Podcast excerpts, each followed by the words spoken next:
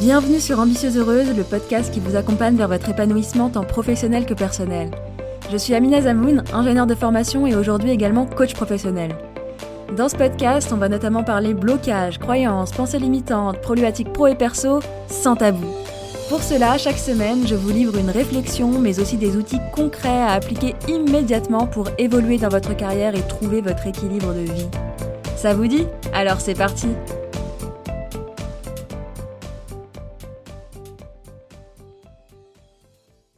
Bonjour à toutes, j'espère que vous allez bien. Je suis ravie de vous retrouver dans ce troisième épisode d'Ambitieuse Heureuse.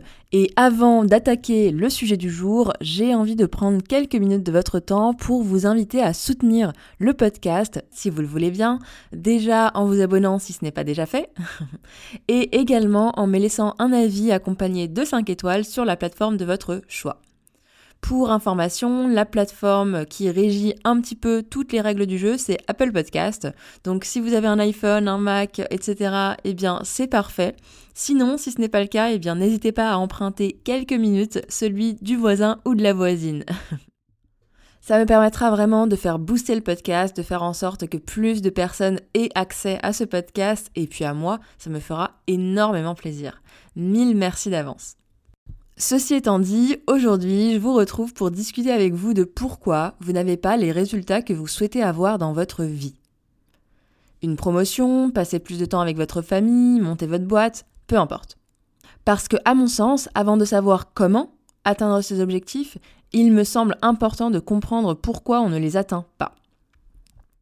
Qu'est-ce qui fait que vous n'atteignez pas vos objectifs?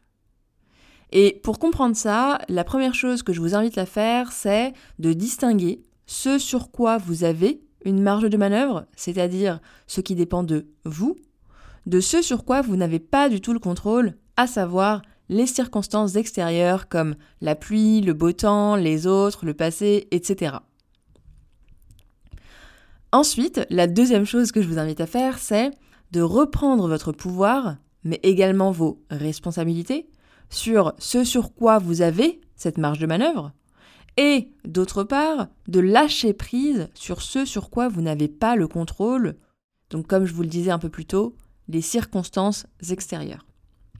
Si je vous dis ça, c'est parce que j'ai remarqué que selon les situations, on pouvait avoir tendance à soit se déresponsabiliser totalement, en blâmant la pluie, le beau temps, notre responsable ou encore notre entourage pour nos échecs, ou alors, pour d'autres situations, on essaye de contrôler ce sur quoi on n'a pas le contrôle, notamment les autres. et c'est hyper frustrant parce qu'on n'y arrive généralement pas, et j'ai envie de dire que sur du long terme, c'est même impossible. Parce que les autres, c'est comme la météo, c'est hors de notre contrôle. Et d'ailleurs, tant mieux, parce que vous-même, vous, n'aimeriez pas qu'on vous dise quoi faire ou comment vous comporter. Vous n'aimeriez pas qu'on vous contrôle finalement.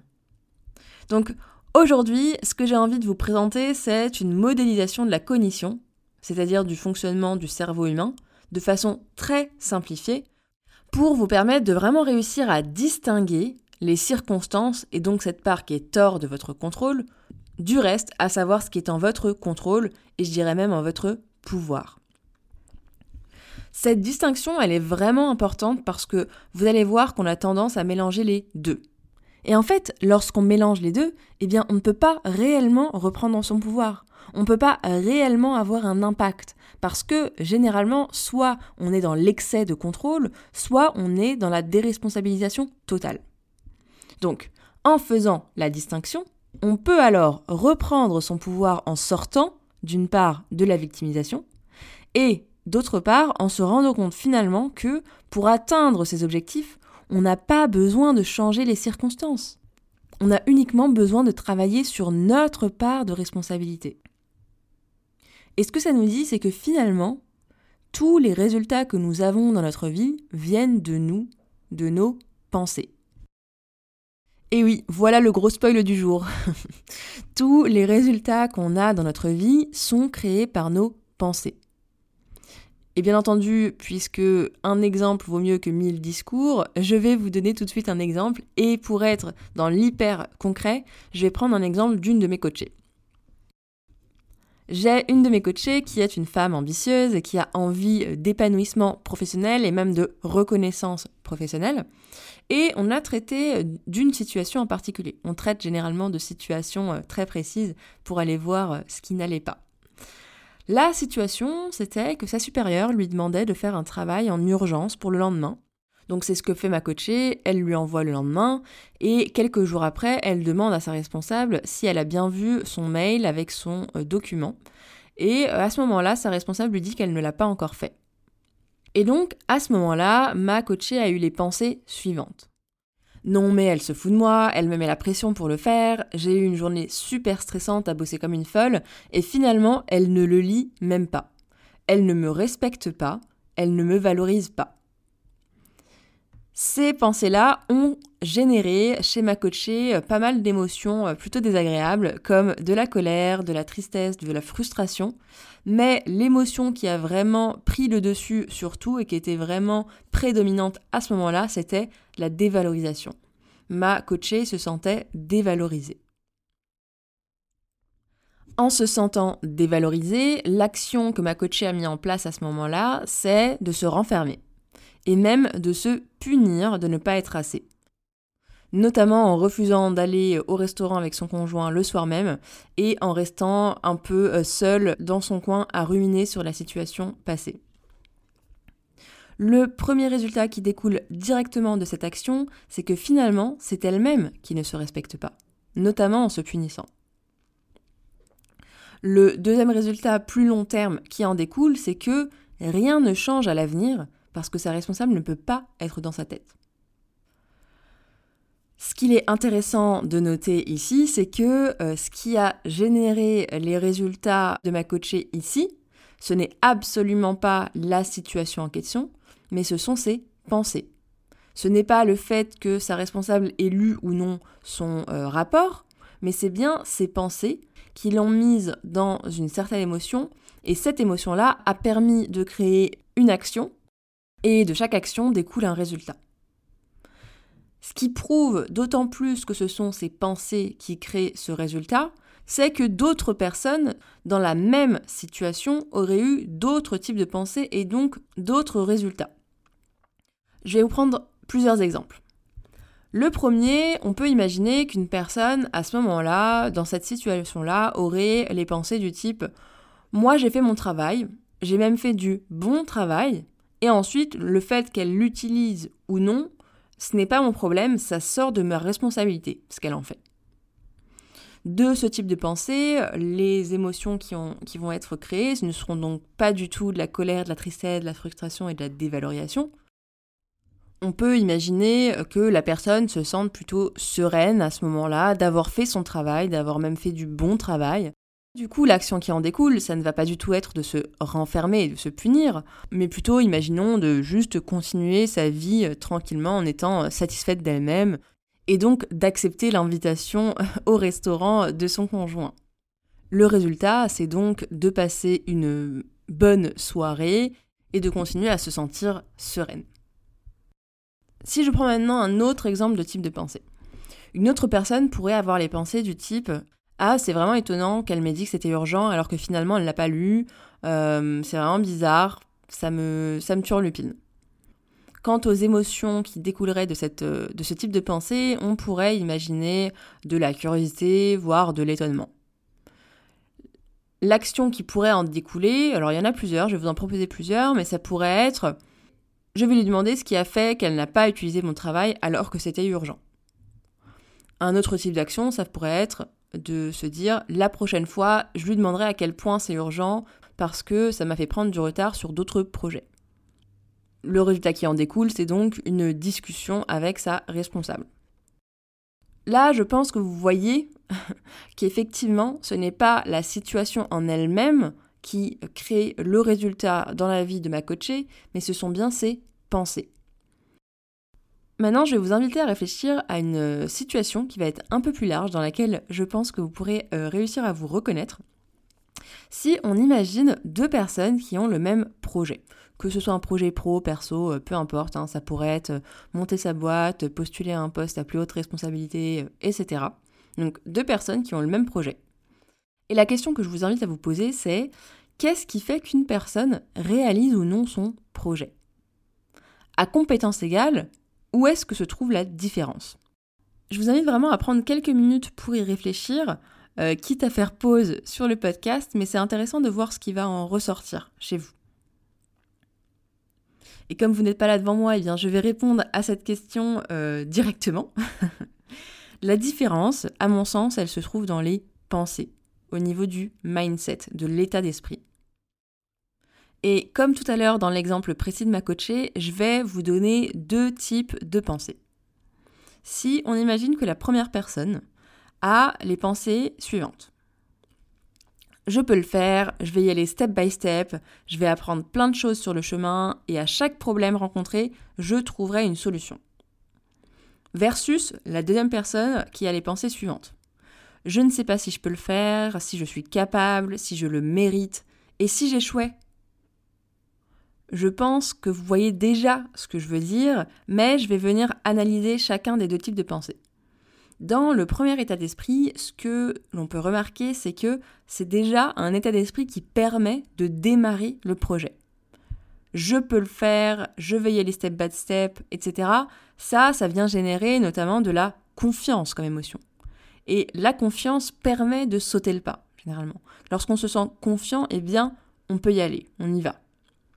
Ensuite, la deuxième chose que je trouve intéressante dans ce type de pensée, euh, ce sont les pensées utiles du type à chaque problème rencontré, je trouverai une solution.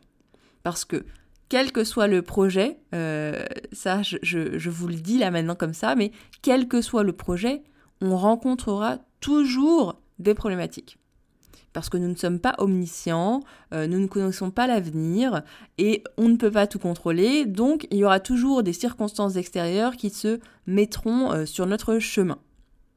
Et donc, cette pensée euh, que je trouve très utile, qui est à chaque problème rencontré, je trouverai une solution, permet, au moment où un problème arrive, d'effectivement se mettre en mouvement et se mettre en action pour trouver une solution.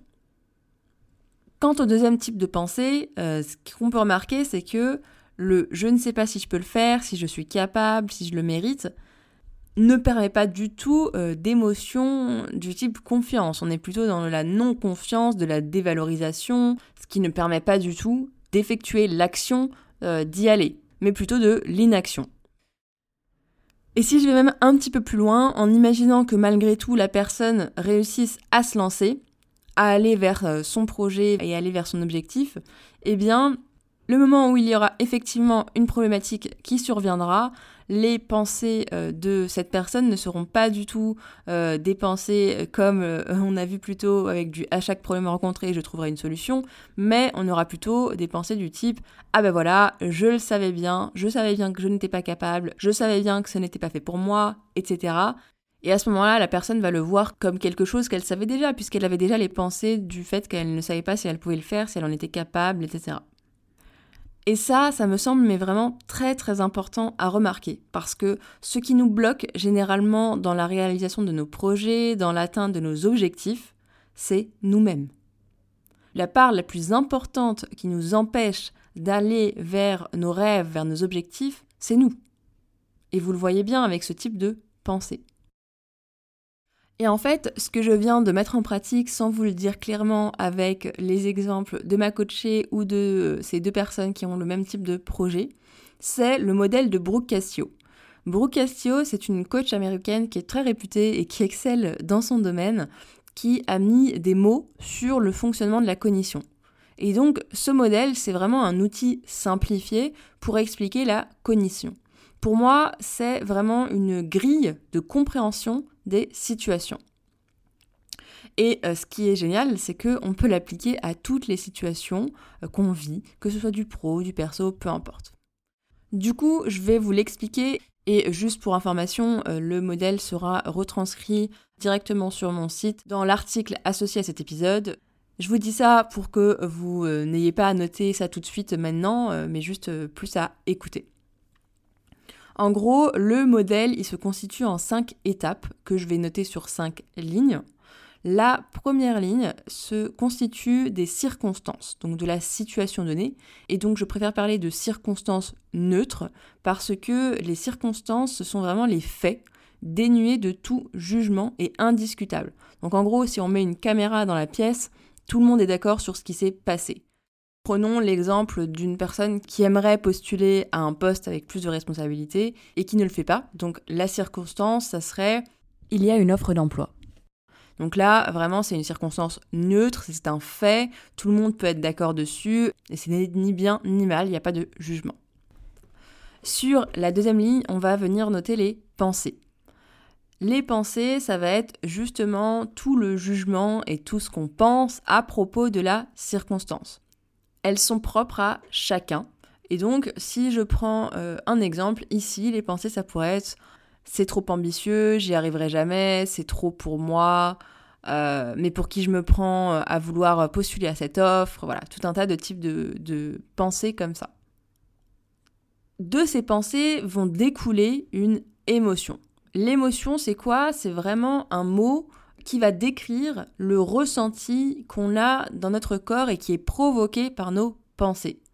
Si je pense justement euh, toutes les pensées que je viens vous dire, donc mais qui je me prends pour euh, vouloir postuler à cette offre, euh, c'est trop pour moi, je le mérite pas, je suis pas assez bonne, tout un tas de types de pensées comme ça, ça va venir créer chez moi des ressentis physiques plutôt désagréables, de la crispation, de la dévalorisation.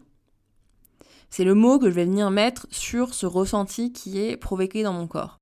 L'émotion ressentie va permettre de créer une action ou une inaction. Et donc là, si on reprend euh, l'exemple que je vous donnais, ça serait plutôt une inaction du type je ne postule pas à l'offre. Chaque action ou chaque inaction viennent créer un résultat. Donc vraiment, le résultat, c'est ce qui découle, ce qui est créé de l'action ou de l'inaction le résultat qui découle de la situation en question, c'est que la personne n'obtient pas le poste en question, puisqu'elle n'a pas postulé. Et ce qui est super intéressant, c'est que ce résultat-là, il vient totalement confirmer les pensées. On vient confirmer que c'est trop pour nous, on n'est pas assez bien, on ne le mérite pas, etc. Donc ce modèle, il nous montre, il nous prouve que nos résultats sont créés par nos pensées et viennent même les confirmer. C'est vraiment hyper intéressant de se rendre compte de ça. Parce que ça vient nous montrer que nous sommes responsables de ce qui nous arrive dans la vie. Et c'est vraiment génial parce que une fois qu'on accepte cette responsabilité, on peut également reprendre son pouvoir. L'un ne va pas sans l'autre. Et là, je vous entends déjà me dire, oui, mais moi, il m'est arrivé telle et telle chose, c'est vraiment pas de ma faute, etc. Et oui, oui, oui, oui, il nous arrive à tous et toutes des choses qui sont hors de notre contrôle. Et ça, ça s'appelle les circonstances. c'est pour ça qu'on distingue vraiment les circonstances sur lesquelles on n'a pas le contrôle, on n'a pas le pouvoir et qui ne sont pas de notre faute du reste. La différence entre chacun d'entre nous, Finalement, c'est ce qu'on en fait de ces circonstances. Et je viens de vous dire que c'est lié à nos pensées. Alors, si je vous dis ça encore une fois, ce n'est absolument pas pour vous faire culpabiliser. Je vous vois là, toutes celles qui sont en train de se dire, en fait, j'ai des pensées nulles. et alors, euh, on a tous et toutes des pensées nulles, des pensées qui ne nous sont pas utiles et qui nous desservent même. Et ce n'est pas de notre faute. Et ça, on en parlera dans l'épisode de la semaine prochaine. Ce que je vous propose aujourd'hui, c'est vraiment juste de vous rendre compte, de venir mettre de la conscience sur ce qui vous arrive. Pour moi, c'est vraiment une des meilleures façons de reprendre son pouvoir. C'est être conscient, et plutôt consciente, que nos résultats découlent de nos pensées. Que ce soit des résultats qu'on veut, dans notre vie et qu'on est content d'avoir, ou des résultats qui nous déplaisent. Vraiment, la première étape, c'est de se rendre compte de ça, de ce qui ne dépend pas de nous, les circonstances, et de ce qui est du domaine de la pensée. Donc, encore une fois, notre pensée, c'est l'interprétation des circonstances. Et cette interprétation, elle va être différente pour chacun de nous. Si je prends le mot ambitieuse dont on a parlé dans l'épisode 1, euh, pour certaines personnes, ça va être quelque chose de très gratifiant, et pour d'autres, ça va être vraiment horrifiant selon ce qu'on en pense et ce qu'on met derrière le mot ambitieuse. Donc vous voyez que c'est vraiment sujet à interprétation. Ce modèle, le modèle de Brooke, pour moi, c'est vraiment une grille de compréhension des situations. Ça permet de mettre de la clarté et de voir que très souvent, nous mettons nos propres barrières. Et la bonne nouvelle, du coup, c'est que si c'est nous qui les mettons, nous avons également le pouvoir de les enlever. Mais sans cette clarté, sans cette mise en lumière, comment voulez-vous agir et changer les choses? Pour moi, c'est quasiment impossible de changer les choses si on n'arrive pas à distinguer les deux pour pouvoir, d'une part, lâcher prise sur les circonstances extérieures et d'autre part, reprendre son pouvoir sur nos pensées et ce qu'on en fait, ce qu'on fait de ces circonstances. En petit exercice ou plutôt en petite application, je vous invite à mettre de la lumière sur des situations données, soit qui vous posent problème, soit qui vous mettent en joie aussi. Hein. C'est totalement possible de juste vouloir se rendre compte des pensées qu'on a quand on est dans des émotions agréables. Pour venir mettre de la conscience sur ces situations, je vous invite du coup à faire un petit modèle de Brooke Castillo. Je le redis, mais donc ça se fait en cinq étapes ou en cinq lignes, où sur la première ligne, on va noter la circonstance neutre. Sur la deuxième ligne, on va venir noter les pensées. Sur la troisième, l'émotion. Sur la quatrième, l'action ou l'inaction. Et sur la cinquième, le résultat. Pour vous aider à remplir ces cinq lignes, je vous invite à vous poser les questions suivantes.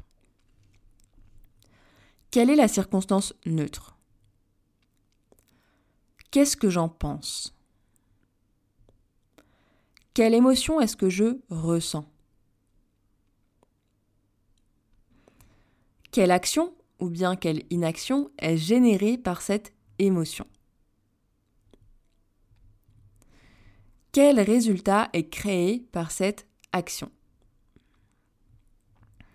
Quand vous aurez fini de compléter ce modèle, je vous invite à voir comment ce résultat vient confirmer vos pensées.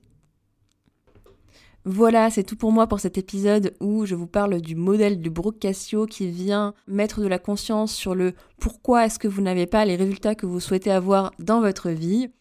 Vous pourrez retrouver le modèle de Brooke et toutes ces questions dans les notes de cet épisode.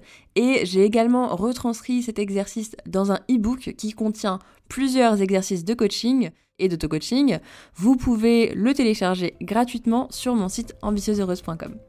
La semaine prochaine, on se retrouve pour parler justement de ce qui crée nos résultats, à savoir nos pensées.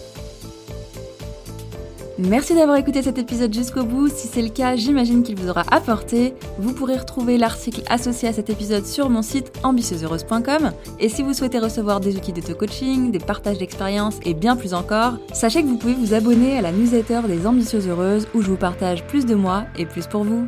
À bientôt!